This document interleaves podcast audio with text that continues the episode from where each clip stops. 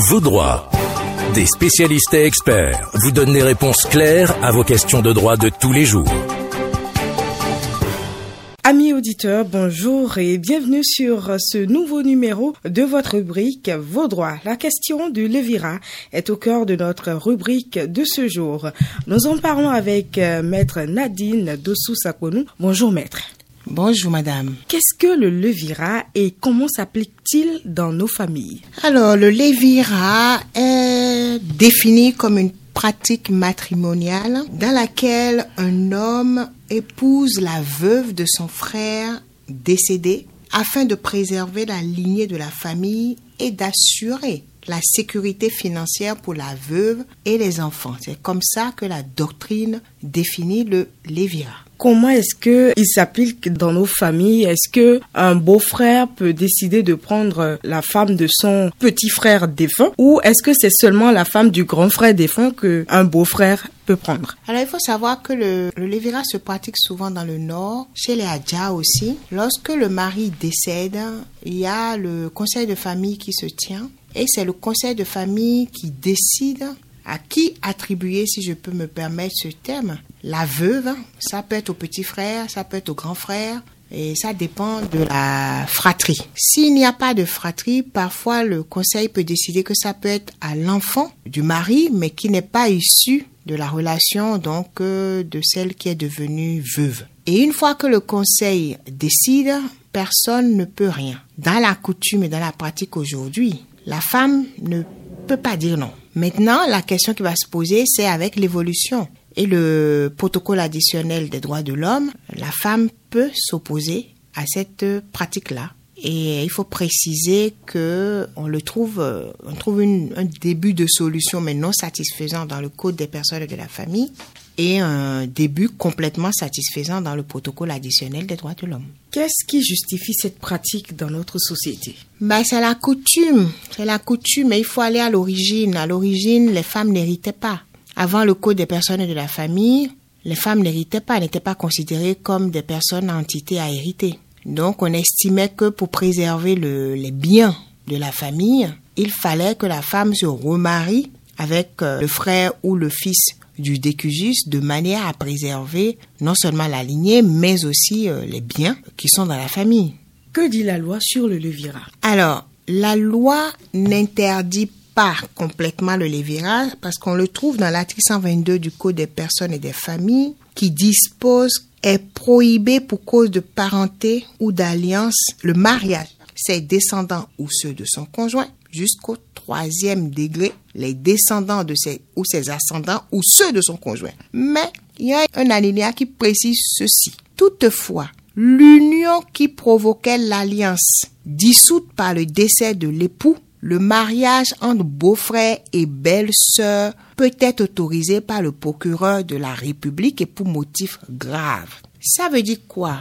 Que dans le code des personnes de la famille à l'article 122 dernier alinéa, une belle-sœur peut épouser son beau-frère, mais il faut demander l'autorisation du procureur de la République et on dit pour motif grave. Qu'appelle-t-on motif grave? Le code ne le définit pas. Ça veut dire que si le conseil de famille décide que si la femme se marie avec quelqu'un d'autre, le bien va dans la famille de quelqu'un d'autre, eux, il peut estimer que c'est un motif grave et saisir le procureur de la République. Je n'ai pas suffisamment de recul sur la question pour vous dire, lorsque le procureur est saisi, est-ce qu'il autorise ou est-ce qu'il refuse? À mon humble avis, je pense que si c'est dans le Nord, je pense que le procureur l'autorise. Mais je n'ai pas de preuves ni de jurisprudence sur la question, ce n'est que mon interprétation propre.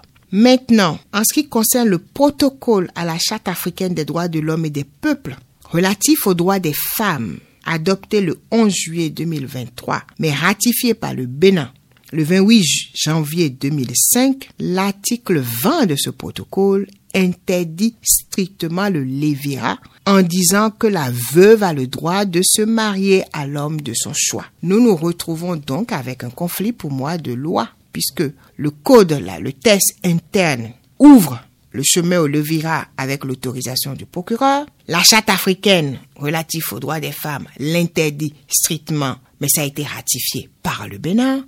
Donc il faudrait que le Bénin modifie le code des personnes et de la famille et interdisent strictement le lévira. De quel recours dispose donc la femme face à cette pratique? Avant, moi je dirais le code des personnes de la famille, la femme ne disposait pas de recours puisque elle n'était pas considérée, comme j'ai dit tout à l'heure, comme une personne pouvant bénéficier de droits de succession. Aujourd'hui, avec le code des personnes de la famille, que tu sois une femme, que tu sois un homme, que tu sois un enfant, même un enfant à devenir dans le ventre de ta mère, tu es un droit entité pour hériter.